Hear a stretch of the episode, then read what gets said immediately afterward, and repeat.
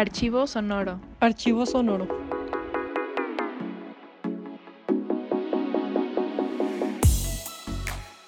Hola, bienvenidas. Yo soy Pau. Hola, yo soy Fer. Y esto es Archivo Sonoro. El día de hoy tenemos un episodio muy especial. Tenemos algunos invitados con los que vamos a platicar sobre un tema que nos apasiona mucho.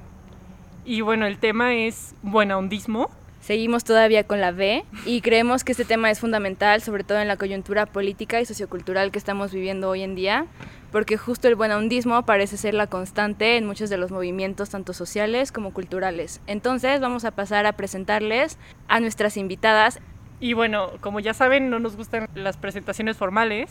Y bueno, cada quien nos va a decir un dato curioso y a quién invitarían a una cena. O sea, cada quien va a decir un invitade o invitada y pues ya se va a juntar una mesa magistral. La verdad es que no queremos que todos digan sus invitados porque sería la hora y media que generalmente tenemos. Entonces vamos a empezar. Pam, dinos un dato curioso sobre ti y a quién invitarías a esta cena. Ok, un dato curioso sobre mí es que practico pole dance y invitaría a Rosa Luxemburgo. Hola, yo soy Pau. Eh, un dato curioso sobre mí es que me encanta el paracaidismo y eh, la invitada a mi cena sería Hannah Arendt. Hola a todos, eh, yo soy Peca. Mi dato curioso, y espero que no me cancelen por esto, es que no sé la diferencia entre talón y tobillo. Y eh, creo que a mi cena invitaría a cenar a mi abuela. No la conocí mucho y creo que sería una muy buena convivencia. Bueno, muchas gracias. Pueden esperar nuestro episodio T donde vamos a hablar sobre tobillo. y, y ya conocen los datos curiosos de ¿quién Fer y mío, pero yo invitaría a Leonora Carrington. Ok. Yo invitaría, yo creo que a Susan Sontag. Y bueno, una vez ya con nuestra mesa completa, vamos a empezar un poco sobre el tema. Eh, creo que es importante que intentemos dar como una definición de qué es el buenahondismo, porque justo es como uno de estos conceptos paraguas que intentan abarcar mucho, pero ya cuando lo intentamos bajar a la práctica realmente no sabemos eh, a qué se refiere. Entonces, Fer, ¿nos quieres hablar un poquito de qué trata, a qué se refiere esta idea del buenahondismo? Ok, yo creo, o sea, chance es una definición como muy igual particular, porque no creo que haya una definición muy definida, vamos, de Arroba buenondismo. RAE. Yo creo que diría que es como suavizar las cosas. O sea, la que más se me ocurre y la que más uso es capitalismo. Y el capitalismo buena ondita es suavizarlo y hacerlo que la vista sea como que ayuda, como que no hace daño. Y, ajá, como que las acciones del ente son chidas o no tan malas. Y eso ayuda a, pues, mejorar la imagen que la gente podría tener del el ente.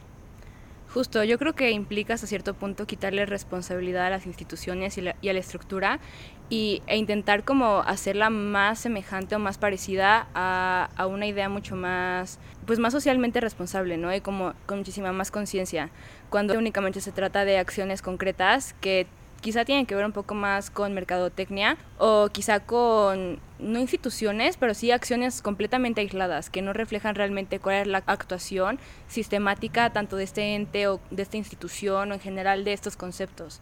Y creo que va un poquito por este sentido, o sea, de intentar como darle quizá un nuevo refraseo que sea mucho más individual cuando realmente siguen como perpetuando esta idea de problemas colectivos. Y justo como menciona Fer, creo que es muy importante lo que pasa en cuanto al capitalismo, porque siento que muchas veces realmente lo que está pasando es que nos están vendiendo como esta imagen de, ok, sí, capitalismo, pero no es tan malo como tú crees por esto y esto y esto. Y justo, o sea, dejamos de ver el problema estructural para pasar a ver como estos beneficios quizá mucho más individuales que terminan por pues parecer que realmente no, no existe este problema tan grande, ¿no? Que está como tan impregnado y que está como transversalizado en el sistema, sino que parece ser como solo un problema de pocas personas. Y justo se debe a este como esta falta de responsabilidad y de tomar conciencia y acción por lo que está haciendo realmente la estructura.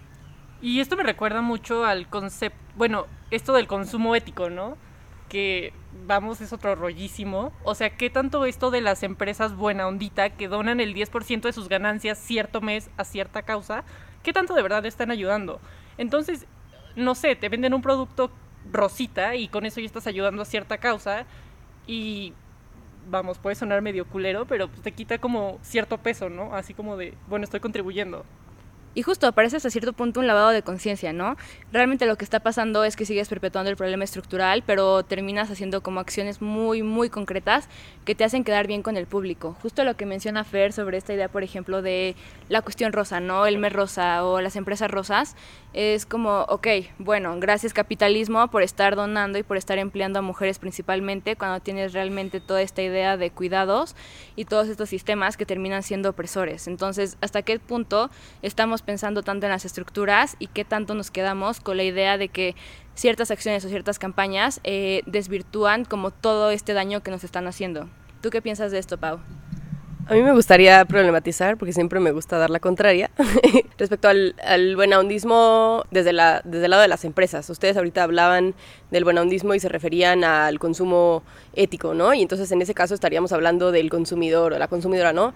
Pero pensando desde el lado de las empresas, eh, a mí me parece que es muy complejo el tema en cuanto a responsabilidad social, porque si bien hay algunas empresas que tienen sus fundaciones o sus brazos de responsabilidad social y únicamente buscan limpiar su nombre, yo creo que sí tiene que haber eh, una presión desde sociedad civil y desde gobierno para que la iniciativa privada eh, tome responsabilidad por las acciones que realiza, porque finalmente las empresas están ahí con un modelo de negocio para hacer ganancia y eso no va a cambiar, porque vivimos en un mundo capitalista y por más que nos gustaría vivir en un mundo anticapitalista, este es el mundo en el que vivimos. Entonces, bajo ese esquema, eh, si las empresas tienen un modelo de negocio, creo que tendría que haber otros actores, ¿no? O sea, primer sector, tercer sector, que presionen a esas empresas para que tomen responsabilidad y tomen ciertas acciones. Y yo no creo que sea un beneficio individual, creo que sí hay acciones que se toman que pueden beneficiar a comunidades enteras y pueden tener un impacto mayor, ¿no? Ahí lo dejo. Sí, justo me pregunto respecto a esto que mencionas, eh, ¿qué tanto tenemos que criticar estas estructuras, no? Ok, tenemos este modelo y sabemos que vivimos todos en una sociedad, literalmente,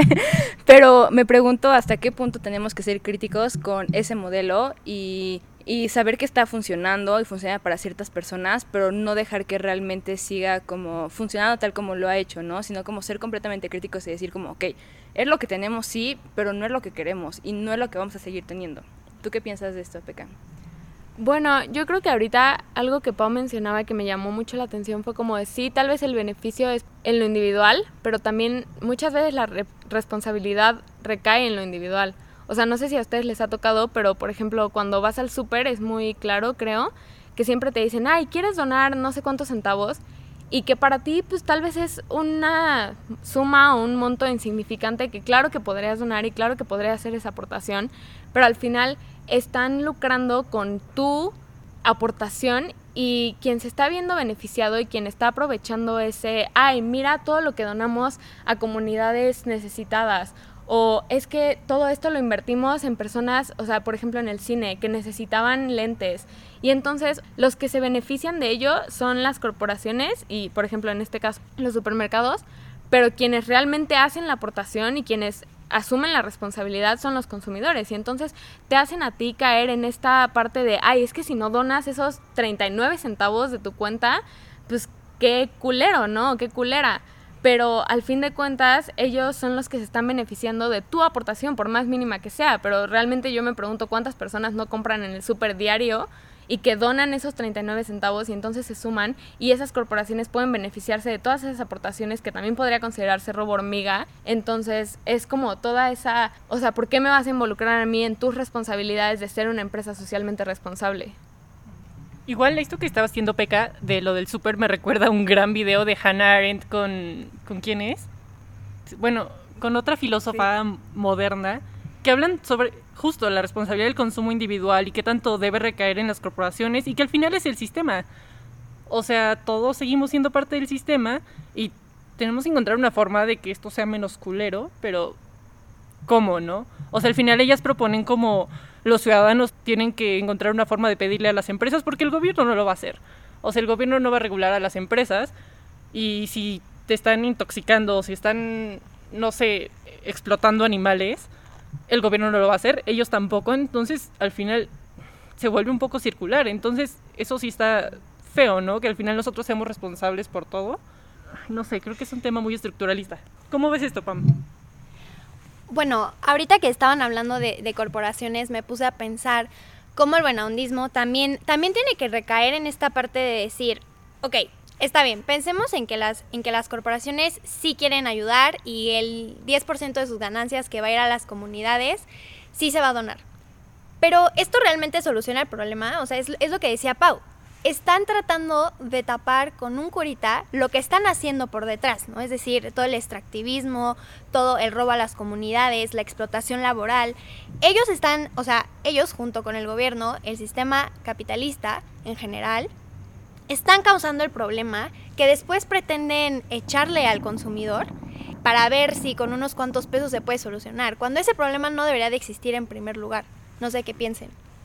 Justo yo pienso lo mismo que tú, Pam. Eh, creo que justo es responsabilizar a las y los individuos y creo que ese es un peso bastante grande, ¿no? Porque al final de cuentas también tenemos que problematizar esta idea de hasta qué punto la acción individual influye en la acción colectiva y hasta qué punto la acción colectiva también está conformada por esta acción individual. Y creo que justo al momento de que hablamos de estructuras es mucho más problemático, porque no nos referimos únicamente a la acción de una persona que está haciendo que ocurra cierta consecuencia. O sea, no hay como una, eh, o sea, causa-consecuencia per se, sino más bien hay como todo un sistema eh, justo mucho más grande que las personas, que es lo que causa que esto se siga eh, justo generando y que se siga propiciando. Y yo creo que es algo muy fuerte también pensar que la acción de una persona per se puede cambiar lo que hace este sistema, sobre todo cuando estamos hablando, por ejemplo, lo que decía Mariana hace rato, ¿no? Esto de tener que donar a las grandes corporaciones, a ver, disculpa, pero si tú, accionista de esta empresa que está generando millones al año, dieras al menos ese millón que ni siquiera te falta, ni siquiera sería necesario que estuvieras eh, teniendo que pedirle 36 centavos a cada una de las personas. Y creo que también eso habla de qué tantos costos de transacción estamos viendo ahí, ¿no? O sea, queremos que todas las personas donen un poco para que se pueda ir a otras causas o queremos más bien como una no sé, una distribución que sea mucho más efectiva, ¿no? O sea, no sé qué tanto sirvan mis 36 centavos frente a los, no sé, 15 millones de excedente que tenga algún millonario, ¿no? O algún millonario. Y creo que aquí es cuando empezamos a pensar hasta lo absurdo que llega a ser muchas veces como esta idea de de acumulación de la riqueza, ¿no? O sea, y cómo realmente ni siquiera existen eh, los medios, ni el tiempo, ni la materia para poder seguir como generando, pero también gastando esta riqueza. Y creo que aquí es cuando nos empezamos a nos empezamos a cuestionar de qué tanto queremos también nosotros mismos enfrentarnos a este sistema y preguntar hasta qué punto es lo que podemos abonar nosotros si no estamos luchando contra las grandes personas que son las que terminan siendo las benefactoras del sistema. Y creo que ese es un punto central que no tenemos que perder cuando estamos hablando de este tipo de cosas. Pequeño spoiler, vamos a hablar mucho más de capitalismo en próximos episodios, entonces no vamos tampoco a ahondar tanto, pero justo es importante retomar esta reflexión y retomar como este hilo conductor que existe entre tanto el capitalismo y la forma en la que se va como quitando la responsabilidad de las empresas y cómo va funcionando esto a través del buenahondismo, ¿no? Y cómo realmente cuando hablamos de buenahondismo a lo que nos estamos enfrentando es a un sistema que nos está dando pues básicamente, pues no sé, atuele con el dedo, literal. Pero tú qué piensas de esto, Pau? creo que en el tema del buen ahondismo nos enfrentamos a una paradoja respecto a las personas consumidoras, porque por un lado ciertamente le hemos quitado la responsabilidad a las empresas y incluso en el tema del cambio climático hemos dicho, bueno, es que en realidad es, el cambio está en uno mismo, ¿no? Y mientras nosotros consumamos ciertas cosas o dejemos de consumir popotes, ¿no? Este, el mundo va a mejorar. Y creo que no o sea, no es, no es dañino, pero, pero no va por ahí. Si, como, como bien comentaban varios de ustedes, ¿no? Este, si, si las empresas modificaran sus prácticas, ¿no? Este, podríamos enfrentar el problema de cambio climático de manera más efectiva. Pero por otro lado, o sea, y por eso planteo que es una paradoja, yo sí creo, eh, o bueno, he visto que las ciudadanas, ¿no? Tienen la posibilidad también de presionar a las empresas, al menos en ciertos contextos, ¿no? Y me van a odiar aquí algunos por, lo que voy a decir, pero creo que en contexto, por ejemplo, yo lo he visto en, Inglaterra, las, o sea, las consumidoras, ¿no? Eh, sí tienen la posibilidad de presionar a las empresas cuando consumen o dejan de consumir algo, ¿no? Y han logrado eliminar paquetado excesivo, eh, que se, no sé, que se haga donativos de alimentos en los supermercados, que ciertas empresas dejen de contaminar en ríos y lagos, ¿no?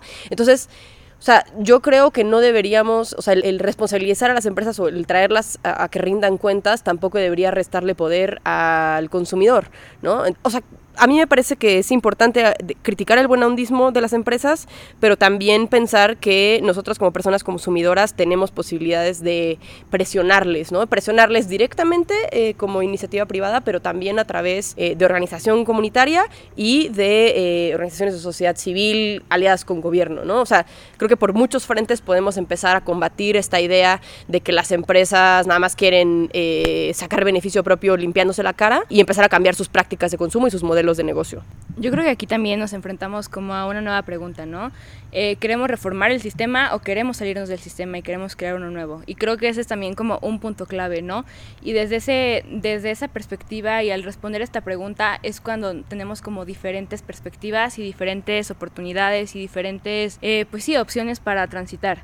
También me pregunto, o sea, claro que puede existir como esta idea de, generar el cambio a través de las consumidoras y a través de las, las personas en general, pero me pregunto qué tanto se relaciona esto con la existencia o la preexistencia de justicia social. Y con esto quiero decir qué tanto tenemos realmente nosotras influencia en lo que deciden estas grandes corporaciones, en lo que se decide en estos grandes círculos. Pienso un poco en el derecho y en general en la política judicial. Hay un concepto que se llama eh, la estructura sociolegal, ¿no? Y se refiere a qué tanto peso tienen las personas, tanto las litigantes como las asociaciones civiles, para lograr cambios fácticos dentro de la política de cortes.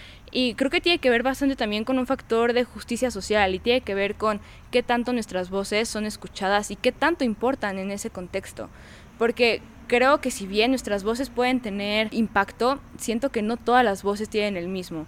Y sobre todo cuando no podemos tener como de preexistencia esta idea de que todas somos iguales y de que deberíamos de estar tomadas en consideración por igual por estas tanto grandes empresas como en general por el Estado, ¿no?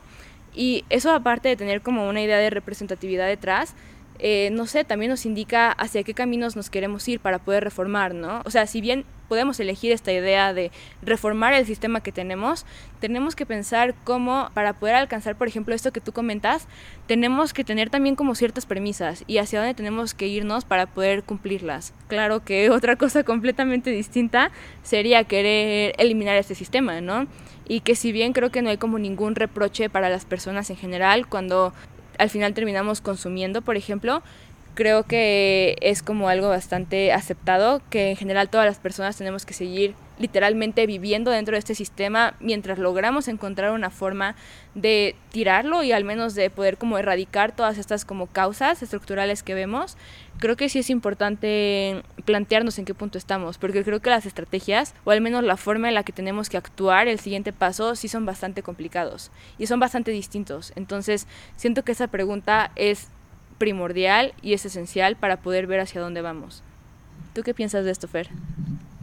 Sí, creo que aquí está como el centro de todo, ¿no? Pau Macías y yo creo que partimos de una perspectiva un poco más estructuralista. O no sé, ¿tú, tú crees que vamos por lo estructuralista? Sí, yo creo que sí. o sea, sí, de que yo ahorita lo estoy viendo como sí, a ver, es una estructura y no podemos hacer mucho. O sea, claramente no estoy cayendo en el determinismo, pero hay una estructura que nos pone ciertas condiciones para actuar, de las que sí podemos actuar, pero no podemos cambiar que ya traemos ciertas tradiciones, ciertas, cierta forma de pensar, cierta forma de vivir.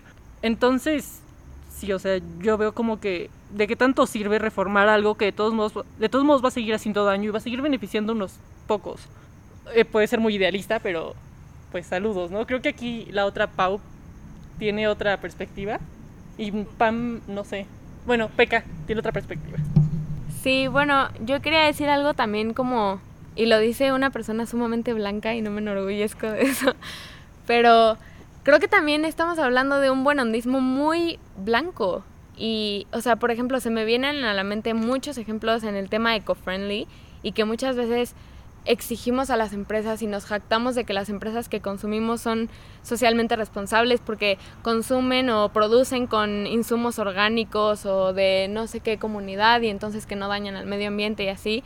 Pero realmente las comunidades que llevan haciendo eso y que llevan subsistiendo de esa manera durante muchos años son las comunidades marginalizadas que no tomamos en cuenta nunca y que toda esta moda eco-friendly que se puso de moda y que todos dejamos de usar popotes porque hay pobres tortugas, pero, o sea, creo que también es mucho regresar a, o sea, dejar de fresearnos, la verdad.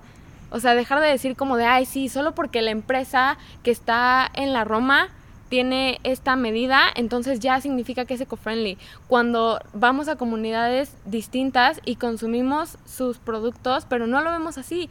Y ellos llevan trabajando así durante muchos años y no lo apreciamos y entonces decimos como de, ay, sí, es que wow, que esta empresa que vende pulseras a dos mil pesos, pero es con productos de Oaxaca. Y es como de, pues, ¿por qué no? Cuando vas a Oaxaca, realmente consumes lo local y realmente consumes lo que es eco-friendly, porque también el término, simplemente el término eco-friendly, de ya estar en inglés y de ya decir, ay, sí, es que voy a ser amistosa con el medio ambiente, pues no, no creo que debamos de ser amistosos o debamos de tener una relación amistosa con el medio ambiente, pues somos parte del medio ambiente, entonces tenemos que ubicarnos como parte y no como supeditar el medio ambiente a nosotros. Y entonces todas estas comunidades que llevan haciéndolo durante años y nosotros de repente llegamos con nuestro buen buenondismo y nuestra moda de ay sí, está muy chido ser eco-friendly o es muy chido ser pro LGBT o pro lo que tú quieras, como todas estas modas, pero que realmente no tomamos en cuenta las comunidades que llevan haciéndolo desde hace mucho tiempo y que tienen que de verdad luchar con todas estas problemáticas diario porque se les impone por el mismo capitalismo y que tienen todas estas trabas, ¿no? Y nosotros mismos se las ponemos porque no consumimos y porque lo vemos como productos menos y porque vemos a personas que tienen su indumentaria o su ropa étnica y la vemos como algo menos y decimos, ay no, pero si lo vende la tienda de moda decimos, decimos, está cabrón, y puede costar un chingo, y entonces ahí sí decimos, wow, es que toma en cuenta las comunidades de no sé dónde, pero realmente no tomamos en cuenta a las comunidades. Ok, creo que es un poco tarde para decir esto, pero la verdad es que cuando hablamos de empresas con responsabilidad social, la verdad es que plot twist, la mayoría de estos gastos son deducibles de impuestos. Entonces, la verdad, yo no confío para nada en esto.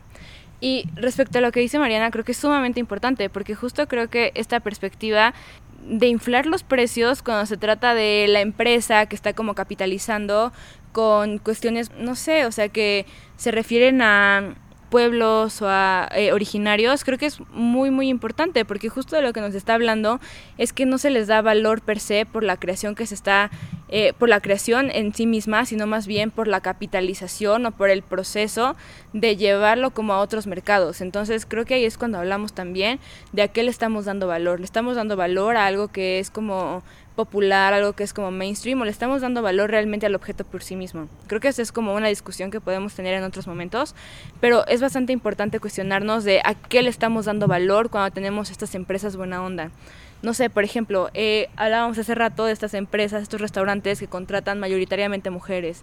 Si le estamos dando valor a esto, realmente se le estamos dando a la igualdad de género, se le estamos dando al hecho de que se esté empleando a las mujeres, se le estamos dando a esta idea de que podemos construir una sociedad que sea mucho más justa e igualitaria para todas o se lo estamos dando únicamente porque sabemos que a pesar de que el problema sigue, realmente están poniendo, como decía Pam, este curita, ¿no?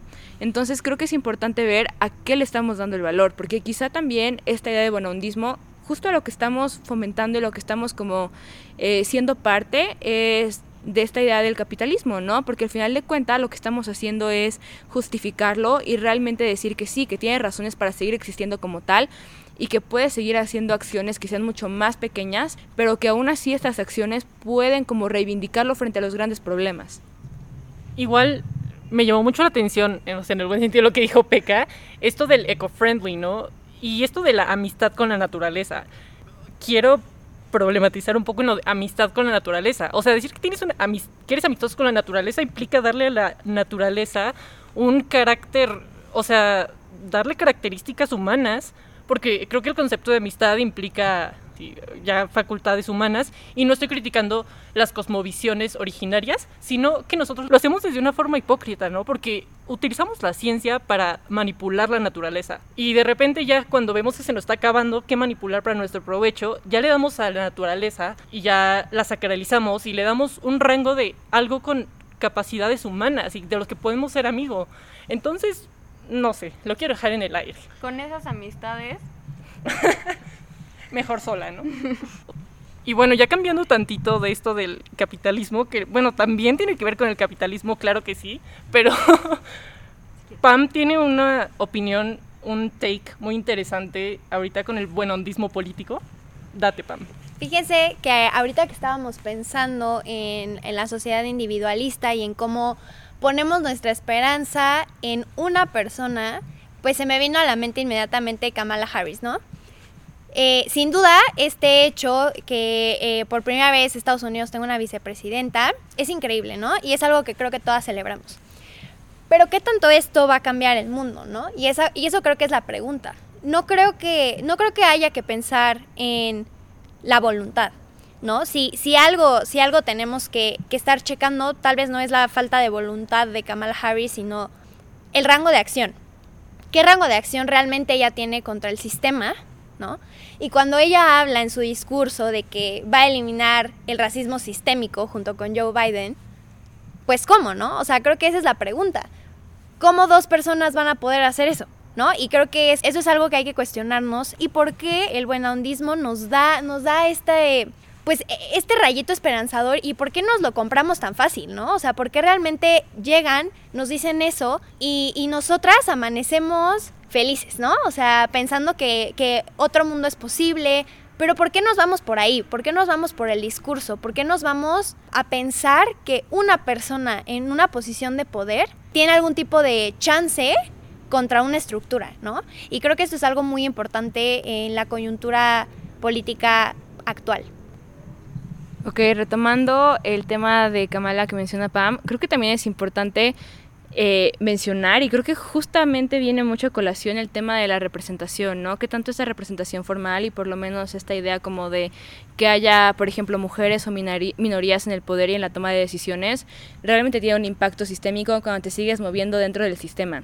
Entonces, lo que me pregunto es, o sea, no sé, ¿qué tanto puede, por ejemplo, servir que exista una mujer que tenga este cargo y que esté en, este, en esta posición de poder cuando sigues replicando muchas ideas y quizá acciones que ya al momento de verlas materializadas tienen una, una incidencia tanto racista como también diferenciada, ¿no? Hacia ciertos grupos minoritarios.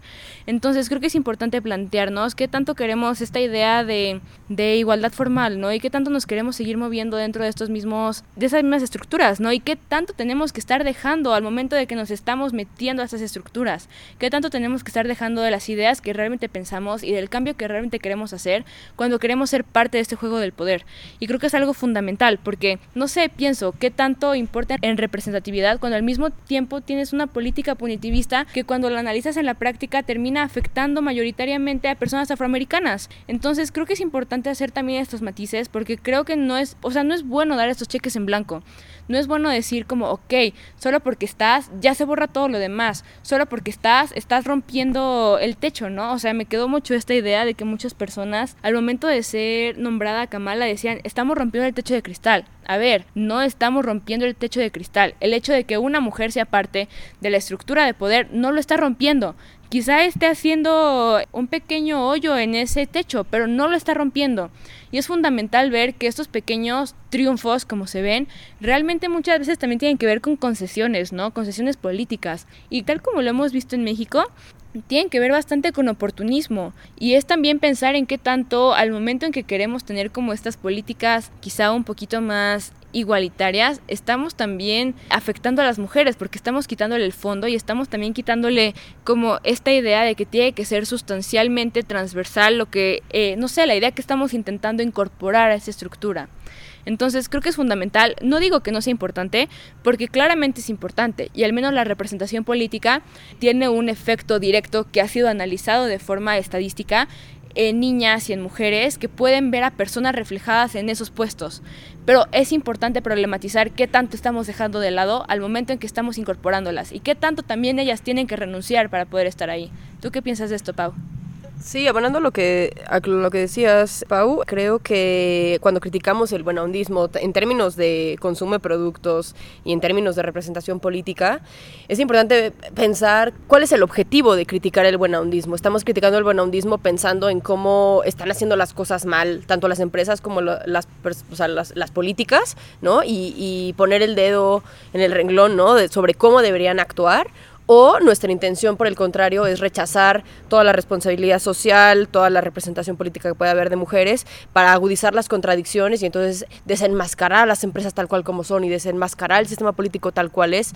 A mí me parece que la historia nos ha mostrado que agudizar esas contradicciones no nos va a llevar a un cambio de sistema, ¿no? Y no nos va a acercar a la revolución y a, a un sistema nuevo y a la creación de nuevas, o sea, a derrumbar las estructuras y construir nuevas. O sea, yo creo que más bien viviendo bajo el sistema en el que estamos y con las limitaciones actuales que tenemos, las personas que tenemos la posibilidad de cuestionar estas estructuras deberíamos hacerlo pensando en cómo podemos exigirles que actúen de manera distinta. Pero tampoco podemos exigirle a personas que están sosteniendo tres trabajos que consuman eco-friendly o que se preocupen por estar al día con lo que dijo o no dijo Kamala Harris o cualquier otra política que haya logrado este, llegar a una posición de poder. Quienes estamos en la posibilidad de hacerlo, creo que sí tenemos que disputar esas posiciones de poder y actuar de manera distinta y, exigir que se, que se conduzcan de cierta forma, ¿no? Pero tampoco podemos pedirle al mundo entero que sea crítico de esta forma, ¿no? Porque estaríamos nosotras mismas ignorando las estructuras bajo las cuales viven, ¿no? Y a las que están sujetas.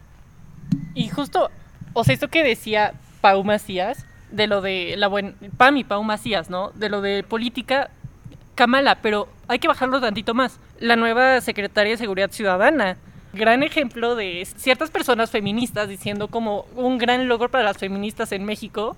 Y es como de cabrón, o sea, va a ser solo una mujer reprimiéndome en las marchas con los granaderos que ya no sé si existen o no. Yo creo que me los imagino y el gas sale de la nada. Pero bueno, es ahora es una mujer reprimiéndonos, que qué tan feminista puede ser. Y creo que es una crítica muy cabrona al movimiento de del empoderamiento y el girl boss. O sea, ¿qué tanto queremos que eso pase? Por lo menos yo no. Se me hace un movimiento un poco, vamos, feminismo blanco, quiero la igualdad. Cuando sí, hay que cuestionarnos qué tan deseable puede ser eso. Y Pam, ¿qué tienes que decir? Sí, justo eh, pensando acerca de esto, pues yo creo que lo que queremos al final es la disrupción. ¿Qué tanto nos sirve que mujeres lleguen a puestos de poder si no podemos cambiar estas reglas del juego? Y es por eso que como bien decía Pau, no podemos eh, simplemente eh, echarles en la cara esto, ¿no? Porque sí hay unas estructuras bajo las cuales ellas también viven. Pero también tenemos que ser muy cautelosas con cómo celebramos estas cosas y como dice Pau, qué tanto nos olvidamos de que las cosas siguen pasando, ¿no? Es decir, ¿Qué tanto podemos celebrar que, Rosa Isela ahora eh, pues vaya a ser la encargada de la estrategia de seguridad? ¿Y qué tanto podemos exigirle que cambie la estrategia de seguridad? Si ella dice representarnos, entonces ella debe de, debe de entender cuáles son los efectos diferenciados de la guerra, de la militarización específico de la Guardia Nacional hacia las mujeres, ¿no? Entonces, si nos quieren representar, que lo hagan, que piensen qué están haciendo que, sigue que siguen perpetuando el status quo y cómo vamos a exigir ese cambio. Creo que aquí la pregunta del millón es, ¿los granaderos serán acto jurídico o aritmético? y creo que justo ahora, de lo que menciona Pam, eh, justo le dio el clavo, ¿no? Esta idea de efectos diferenciados es la que deberíamos estar analizando siempre, porque justo esa es la dimensión de la discriminación que muchas veces eh, se nos va de vista, ¿no?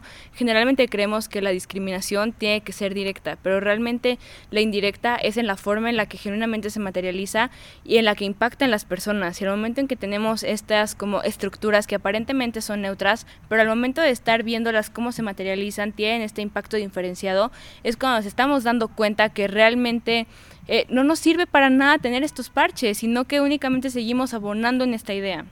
Y justo yo les iba a mencionar que creo que pasa lo mismo, además en el feminismo, no sé, por ejemplo, pienso en Pride y en cómo todas las empresas durante dos semanas siguen considerando que es increíble poner un arco iris en su logo y tener descuentos especiales, participar en el desfile en cuestión. Pero ¿qué tanto se materializa eso realmente, por ejemplo, en las políticas laborales, ¿no? ¿Qué tanto podemos seguir viendo cómo afecta la discriminación laboral, cómo afecta realmente la práctica en el día a día? Y creo que ahí es cuando nos estamos dando cuenta qué tanto importa el discurso y qué tanto importa la práctica, porque si bien el discurso es importante, al momento en el que lo que no se nombra no logra ser enunciado y no logra tener materialización, si no revisamos que también se logre materializar, nos seguimos quedando en este mundo de las ideas, nos seguimos quedando en esta concepción de una vida que no se acerca para nada a la realidad de la que viven muchas personas. Y lo más importante de esto es que cuando no somos conscientes de que si no revisamos que este cambio también se dé, la verdad es que terminamos como siendo indiferentes a la situación de muchas personas, porque termina pareciendo que realmente el cambio ya está ahí, ¿no?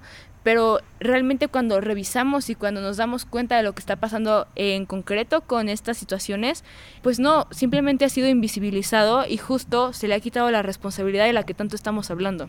¿Qué piensan ustedes? Lo que dijiste del Pride me hizo pensar en un ejemplo también creo que muy concreto y sobre todo como en los círculos en los que yo me rodeo. Por ejemplo, con esto del Pride, ¿no? ¿Cuántas empresas, por ejemplo, se me viene mucho una de tenis deportivos a la mente? Es como de, ay, sí, y vamos a sacar nuestros tenis de Pride. Y entonces van a tener nuestras rayitas, pero en vez de ser negras, van a ser de colores o de arco iris. Y es como, ok, chido, no te voy a decir como nada, pero realmente eso, ¿cómo se traduce en acciones?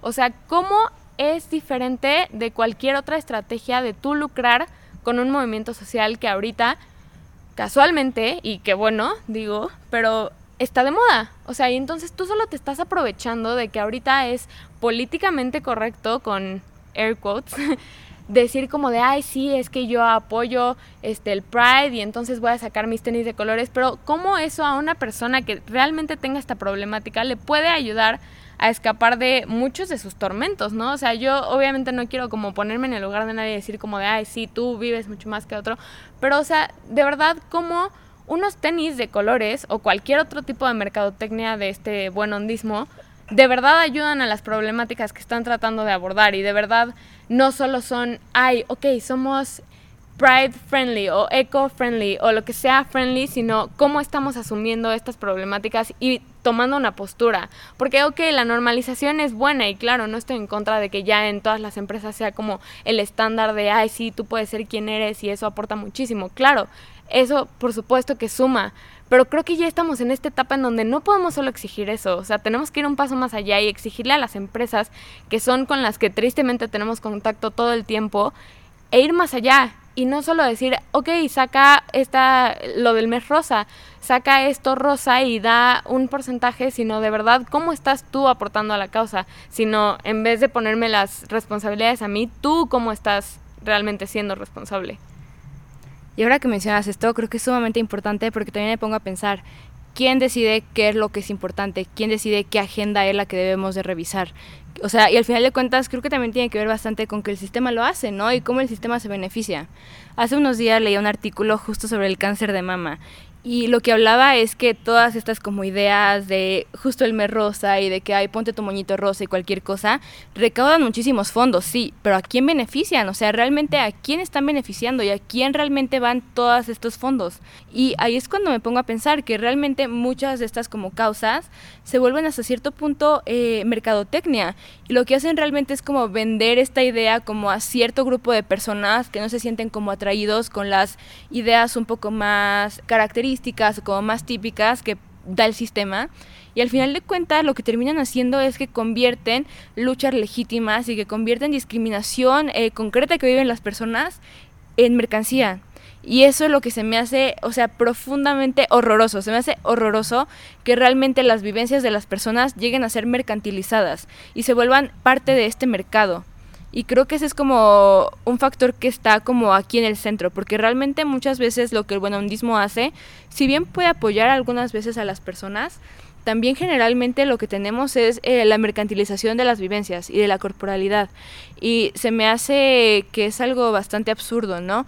Cómo querer ser parte como de este sistema a la luz de, de esta contradicción, ¿no? Y también cómo, además de que intenta como el sistema mejorar, bueno, no mejorar, porque al final de cuentas no logra mejorar las condiciones reales de las personas, pero logra como extraer como esta plusvalía en sus vivencias. Y eso es algo que, que siento que deberíamos estar hablando mucho más. Y que creer que apoyar al sistema eh, termina como siendo siendo funcional o termina siendo también importante para estas personas, es algo que deberíamos estar poniendo mucho más en debate. Sí, claro. Creo que un ejemplo que resume muchísimo todo esto, no sé si ustedes vieron, pero cubrebocas de la tragedia que sucedió con George Floyd en Estados Unidos y que decían los cubrebocas I can't breathe o Black Lives Matter y es como esta oportunidad de lucrar con algo que está sumamente mal con el sistema y con esta, o sea, este intento de llamar la atención de todas estas autoridades y de todas las protestas que surgieron al respecto. Y entonces que había, de verdad a mí me impactó muchísimo que había cubrebocas que decían I can't breathe. Y, o sea, eso que dices de mercantilizar la tragedia de alguien más y la experiencia de alguien más y tratar de hacer la tuya cuando en realidad no sabes lo que se está pasando y como empresa, creo que es algo muy grave y que no debemos de aceptar y no solo porque esté de moda, también todos estos posts de Instagram que ponías tu post negro y no me acuerdo cuál era el hashtag, pero entonces es como tú tratar de abordar una vivencia que no estás teniendo, pero solo como para otra vez el buenondismo, el, ay, sí, está de moda y entonces voy a estar de acuerdo con esto porque si no ay, no, ¿cómo, cómo me voy a oponer a, a este movimiento, no? Y creo que justo aquí podemos ver una cuestión de temporalidad, ¿no? No sé, por ejemplo, esto que dices de la foto de negro en Instagram. ¿Qué tanto duró? ¿Qué impacto tuvo? Eh, sí, muy bien que hayas puesto tu foto, tus cuatro hashtags, algún comentario en la foto de tu amiga, pero de ahí en fuera, ¿qué es lo que hace? Y también qué tanto dura. Y creo que tiene que ver también bastante con la temporalidad en la que nos estamos viviendo, ¿no? Y cómo al final de cuentas, cuando mercantilizamos las vivencias y en general cuando mercantilizamos cualquier cosa, realmente es algo expedito, es algo que pasa de un segundo a otro y ni siquiera logras tomar conciencia de lo que realmente implica en la realidad. Y eso es lo que pasa muchas veces con los movimientos sociales, y tanto con los movimientos como con las situaciones de discriminación a las que se enfrentan muchísimas personas. ¿Tú qué piensas, Pau, en general? Creo que es reprobable eh, cómo las empresas están aprovechando de causas diversas, ¿no? Pero estamos cayendo en moralismos al final, o sea, creo que sí es reprobable, pero ¿cómo podemos exigirles a las empresas, no, deja de capitalizar el movimiento feminista o lo que hace la comunidad LGBT, ¿no? O sea, claro que yo como individuo puedo dejar de consumir esos productos, pero mis energías creo que es, tengo que dirigirlas a generar articulación, a impulsar justo estas causas, a no sé, o sea, hacer, o sea, ¿cómo podemos traer a cuentas a las empresas y siguen haciendo estas cosas. Puedo dejar de consumir esos productos, pero al final no las voy a sentar en un tribunal a decir, ah, estuvo mal lo que hiciste, ¿no? Este, finalmente creo que nosotros como ciudadanos conscientes con ciertas capacidades y poder adquisitivo y condiciones socioeconómicas deberíamos enfocarnos a presionar a que haya regulación de cierto tipo, a organizarnos para consumir local en ciertos aspectos, ¿no? Sea, como que no podemos dirigir nuestras energías a reprobar la conducta de la iniciativa privada, porque la iniciativa privada siempre va a actuar eh, en función del, o sea, de, conseguir más capital, ¿no? Y ese es su modelo de negocio y así lo va a seguir haciendo. Entonces, podemos detenernos a criticar a Nike por sacar un anuncio en donde se muestra muy feminista, pero sigue teniendo políticas reprobables, ¿no? Este, con mujeres que se embarazan. O podemos elegir seguir saliendo a las calles y eh, visibilizando la violencia contra las mujeres, etcétera, ¿no? Este, o sea, creo que nosotros como ciudadanos conscientes que, que nos consideramos activistas deberíamos enfocarnos justo en seguir impulsando cambios en otro sentido, ¿no? No, no creo que podamos traer a las empresas a sentarse a un tribunal y, juzgarles por su actitud reprobable, que es reprobable, pero no podemos cambiarlo, siento yo. Plot twist, hay que abolir las empresas. Justo, gracias. Esa es la solución. Eh, pero justo ahora que lo mencionas, eh, me pregunto, ¿Tú crees que cuando hablamos de estas como disyuntivas en las que tenemos al momento de que queremos trabajar y ser parte de una causa social, tenemos que enfocarlas sobre todo en el Estado para que regule, tenemos que enfocarlas mucho más como en ciertas ideas colectivas, en colectivizarnos y en crear como comunidades que puedan eh, pensar en otras formas que no impliquen al Estado y que impliquen también responsabilidad para otros actores? Cómo tenemos que actuar, porque creo que creo que aquí también, o sea, justo si decidimos como seguir este camino y decidir enfocar nuestras energías en no tener como este valor moral sobre lo que están realizando como estos entes que son parte del mercado, que también creo que es como un debate importante, ¿no? Realmente podemos hablar de moral que puedan tener estas personas, podemos juzgar nosotras también que lleguen a tener como ciertos preceptos morales bajo los cuales se guíen, pero creo que es importante reflexionar y preguntarnos cuál es el camino, ¿no? Ok, quizás si no queremos tener como esta cuestión y cuestionar directamente a las empresas, ¿qué sigue? Tenemos que ir con el Estado para que intente hacer algo, tenemos que colectivizarnos nosotras, tenemos que actuar más en lo individual, tenemos que regular el consumo o hacia dónde tiene que ir un poco más como esta activación. Es diferente la reacción que podemos tener dependiendo del contexto en el que vivimos. Podemos pensar en las comunidades zapatistas y en la manera en la que han colectivizado y decidido implementar un nuevo sistema político, un sistema de consumo local, en donde hay una producción en la milpa, etcétera. Pero podemos exigirle lo mismo a personas que viven en una ciudad de 23 millones de personas.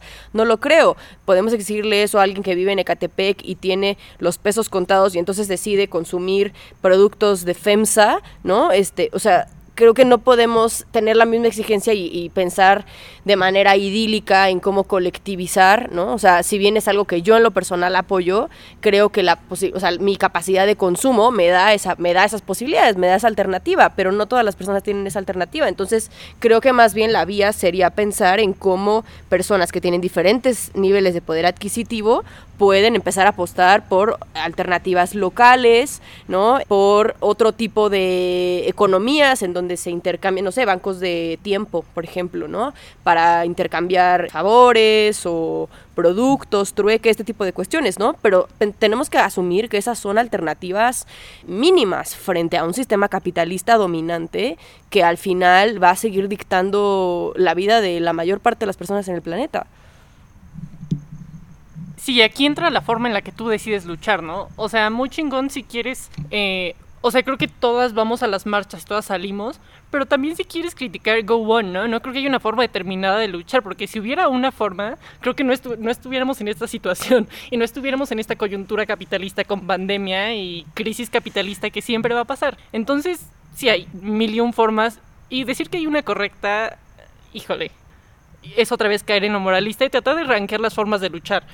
Entonces, sí, o sea, sí, yo creo que si alguien quiere criticar porque es su forma de alzar conciencia, está bien, porque creo que somos un círculo privilegiado que tiene la oportunidad y está en las condiciones de poder pensar en esto. Y sí, o sea, si queremos criticar desde esta forma estructuralista o reformista o whatever, está bien y no sé, hay mucho, mucha variedad como para tratar de decir hay una forma correcta, hay una lucha correcta, en este setting es la lucha que está bien, es esta. Ok, si en la ciudad yo quiero hacer mi colectiva y hacer un huerto con verduras, go on, es mi forma de resistir, ¿no? Y bueno, pasando a un tema diferente, Pam trae un hot take muy interesante. Ok, bueno, pensando en cómo el buenondismo lo que hace es alimentar estas estructuras, ¿no? Y, cierta, eh, ciertamente perpetuar el sistema capitalista, el sistema patriarcal. A mí me gustaría saber, ¿ustedes qué opinan sobre el buenondismo eh, en el machismo, ¿no? Porque justo me puse a pensar y, y, a mí me causa mucha, mucha rareza y mucho coraje escuchar como estas frases que creo que todas hemos escuchado, ¿no? Pero a ustedes les conviene el machismo, porque las mantienen, porque les pagan la cena, pues como si tuviéramos que estar felices por no poder ser dueñas de nuestro cuerpo, de nuestra vida, de nuestra economía, de nuestras decisiones. Y, entonces eso me parece increíble, ¿no? ¿Cómo nos hacen creer esto? O sea, realmente nos hacen creer que entonces eh, los hombres nos van a cuidar a cambio de que nos violenten, ¿no? Pero entonces este es la, esta es la moneda, ¿no? Y justo este es el cambio y nosotras lo llegamos a aceptar. ¿Qué piensan de esto? Pues bueno, creo que agrega una hora al podcast, pero... Porque aquí nos podríamos estar mucho tiempo, pero sí, estoy muy de acuerdo contigo. Creo que también un argumento súper bonandista en el machismo es como, oye, pero es que yo nunca le he pegado a una mujer. Entonces yo no soy machista. Y entonces, o sea, como esta apelación de, de las consignas más fáciles de adoptar, o también me han tocado muchos como de, ay, es que sí, yo estoy súper de acuerdo con los feminicidios y de que no deben de pasar y de que tenemos que pararlos. Y es como, ok, pues sí, es fácil ponerte de ese lado, ¿no? Porque es algo mucho más visible, mucho más problemático, que de todas formas no lo es mucho en este país, ¿no? Y aún así tenemos que luchar. Pero ya cuando se empieza a permear en tus actitudes y ya cuando lo ves como de, es que yo nunca he matado a una mujer, entonces yo no soy violento, pero sí ha sido violento de muchas otras formas que no quieres admitir. O sea, ser machista no solo se trata de no haber pegado, o sea, de no haberle pegado a una mujer o de no haber matado a una mujer o de no ser feminicida. Ok, puedes estar en contra de los feminicidios, pero eso no te hace no ser machista. Y entonces es como otra vez este bonondismo y esta tibiedad de, ok, sí, me sumo a tu consigna de alguna manera, pero de la manera en la que me conviene y de una manera muy subjetiva de acuerdo a el estándar en el que yo estoy y en el que realmente no me estoy cuestionando ninguna de las actitudes que tengo con las personas que me rodeo. No te estoy diciendo como de, ah, ok, felicidades, te voy a dar una insignia por nunca haber sido violento físicamente con una mujer, pero claro que lo ha sido de otras formas. Y entonces es otra vez este, ay, sí, ok, las feministas estoy de acuerdo, pero mientras cumplan ciertos estándares y pero mientras no me violenten a mí. Y es como, a ver, es que no te estamos violentando, simplemente es tratar de bajarte un poco de todas estas ilusiones y de todas estas falsas creencias y privilegios de los que gozas simplemente por tu posición. Si bien es reprobable que los hombres se beneficien de esta postura y digan, no, yo no soy machista o yo soy eco-friendly o tal, yo creo que también deberíamos rescatar al menos eh, que las causas que hemos impulsado desde el activismo y desde diversos espacios han logrado permear en la sociedad de tal manera que ahora, incluso en lugares como Ciudad Juárez, ¿no? O sea, ya está mal visto ser abiertamente machista. Y yo no digo que ya, ya llegamos a un nivel en donde a huevo ya lo logramos, nos retiramos y ya se acabó. No, no, no. Nos queda muchísimo camino que recorrer tanto en temas de violencia contra las mujeres como en temas ambientales, ¿no? Y, muchos otros. Pero sí creo que hay que rescatar que al menos estas causas han logrado insertar ya una, una semilla y, ya hay pie para generar un cambio cultural, ¿no? Eh, que tenemos que seguir impulsando y que tenemos que seguir cuestionando cómo está siendo adoptado por la sociedad. Pero creo que, ahí hay que rescatar que no solo es buena hundismo, sino que ya logramos generar un estándar en donde lo socialmente aceptable es esta postura. Sí, por supuesto. Eh, me queda aquí una, no sé, me quedan varias ideas con lo que dice Mariana porque creo que al final de cuentas lo que seguimos haciendo es como regresar a esta idea de que eh, le quitamos responsabilidad a las acciones y dejan de tener esta noción de, de una visión mucho más estructural, ¿no? Y justo con lo que dices ahora, Pau, creo que es sumamente importante cuestionarnos. Nos sirve más trabajar de esta forma, nos sirve mucho más al momento de tener y ser parte de una lucha social, buscar como estas acciones que van elevando poco a poco. Tenemos que abolir o buscar abolir el sistema. Y creo que esa es como una pregunta al final de cuentas que se vuelve fundamental, ¿no? Y se vuelve también como trascendental en cualquier lucha que tengamos, ¿no? Porque creo que sí son bastante diferentes las acciones que podemos tener hacia cada una. Tenemos que buscar como elevar poco a poco estos estándares. ¿Cuánto tiempo nos va a tomar? O sea, cerrar la brecha de género, pues sí, muy bien. Ojalá que si llego a tener hijas, que mis tataranietas lo puedan ver, ¿saben? O sea, pero creo que al momento de que nos cuestionamos esto es importante ver también qué tanto tiempo nos va a tomar y si realmente vamos a lograr ese cambio, ¿no? Porque también la forma en la que se mueven y la temporalidad en la que están esas estructuras son muchísimo más grandes de lo que podemos eh, pensar e imaginar. Y lo que pienso es que estos pequeños cambios, ok, hoy cambiamos e hicimos ver que un hombre, eh, no sé, se replantea la forma en la que funciona o la que permea el feminicidio en México, ¿no? Pero ¿qué nos asegura que aún así no siga teniendo comportamientos machistas al momento de llegar a su casa? Que no siga replicando estos deberes de cuidado y todas estas ideas de maternidad eh, forzada, por ejemplo. O sea, en general, ¿qué tanto estamos cambiando cuando cambiamos solo una concepción o en general una idea concreta sobre las ideas que permean todo el sistema, ¿no? Ya sea patriarcal, ya sea capitalista, eh, ya sea colonial. Y creo que eso es como lo importante, ¿no? Un cambio y un pequeño paso sí, sirve mucho. Y quizá puede ser importante, ¿no? Pero también es pensar qué tanto ese cambio que se está dando y ese pequeño paso que se está dando no sigue realmente únicamente eh, dándole como carta blanca a las demás como desigualdades que están permeando. Y creo que ese es como el punto que, eh, que termina subyaciendo. Sí, desmovilizando a las personas, ¿no? Pero ese es el, el meollo de, toda la causa, de toda causa política. Finalmente podemos criticar a la clase media, media baja por estar despolitizada. ¿No? Yo en lo personal sentía mucho rencor, ¿no? A las personas que se desentendían de la política y no querían participar o seguían consumiendo productos de las transnacionales y, ¿no? Este, seguían haciéndole el juego al sistema, pero no me daba cuenta de los, o sea, del privilegio desde el cual estaba yo hablando. Entonces, o sea, creo que tenemos que aplaudir los, los, pequeños pasos que se dan, no dejar que eso desmovilice a quien ya está en una posición en donde podría hacer un cambio y sumarse a una causa y finalmente tratar de entender las posiciones de personas que no están en posibilidades de politizar, o sea, de, de involucrar, no de politizarse, pero de involucrarse activamente en lo que a nosotros nos parece que está mal y que tiene que cambiarse, ¿no? Quienes tenemos la posibilidad de hacerlo, entrémosle, pero quienes no pueden hacerlo, tampoco les satanicemos. Pero incluso tenemos que cuestionar cómo nos involucramos cuando nos involucramos, porque me parece que esto sigue siendo muy, muy a qué beneficios vamos a sacarle, ¿no? Creo que parte importante del tema que estamos tratando aquí es como, como dice Pau, Ok, entonces nos planteamos que un hombre está muchísimo más consciente de por qué los feminicidios en México son un tema de violencia importante y por qué está mal matar a una mujer, ¿no? Pero llega a su casa y su esposa es eh, la que hace los trabajos de cuidado sin remuneración, ¿no? Y entonces siempre es el, pero pues yo le digo a mi esposa que, que, que su comida está muy rica, ¿no? Pero realmente estamos apreciando el trabajo, realmente estamos valorando, realmente estamos visibilizando lo que hace lo que hacen los cuidados y creo que creo que la parte de los cuidados en el patriarcado es una parte fundamental.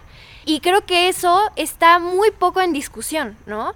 Los cuidados pues parece que, los hacemos las mujeres pues por nacimiento, ¿no? Que nacemos sabiendo cómo cuidar, eh, parece que, cuidamos, cuidamos, cuidamos, cuidamos y no sabemos hacer nada más. Y creo que esa es parte de lo que hay que cuestionar ahora que estamos hablando de estos discursos eh, buena onditas, pues qué tanto los cuidados son realmente buena onda para con las mujeres, ¿no? Y qué tanto detienen nuestro crecimiento personal. Diste en el clavo completamente. O sea, justamente la pregunta es, ¿para quiénes son buena onda estos discursos de buen hondismo? Justo lo que dice Pau, creo que, creo que es algo fundamental.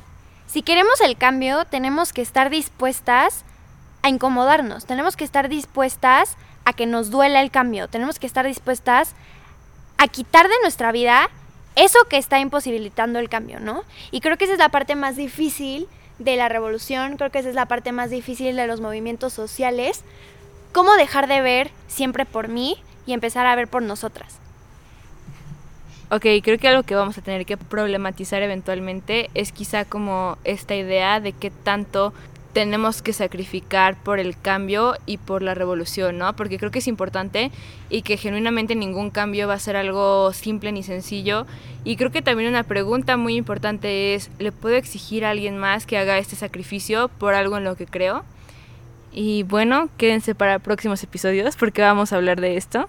Wow, gran episodio. Yo me quedo con esto de este último planteamiento súper importante de a quién y para quién es el buen hondismo? O sea, creo que es una pregunta súper clave y medular que deberíamos hacernos para todas las cosas, ¿no? ¿De quién y para quién es, vamos, el capitalismo, las políticas punitivistas, este, los estándares de belleza? O sea, hay un chingo de temas que si nos preguntamos esto nos puede llevar a un chingo de iluminaciones, ¿no? o sea, no iluminaciones, pero como a darnos cuenta de qué pedo, qué está pasando. Y rescato esto igual de cerco y de ver que no hay solo una forma de hacer las cosas. Y además de que no hay solo una forma, no hay una forma buena de hacer las cosas. Sí, creo que podemos, esto que dicen de hacerlo desde lo local y desde lo comunitario, súper importante. Y como todos lo hacemos desde puntos distintos, desde perspectivas, con formas y modos distintos, y así está bien, ¿no? Porque nada sirve un cambio homogéneo. O sea, no creo que sirva mucho una fuerza homogénea, sino que la diversidad es lo que hace la fuerza.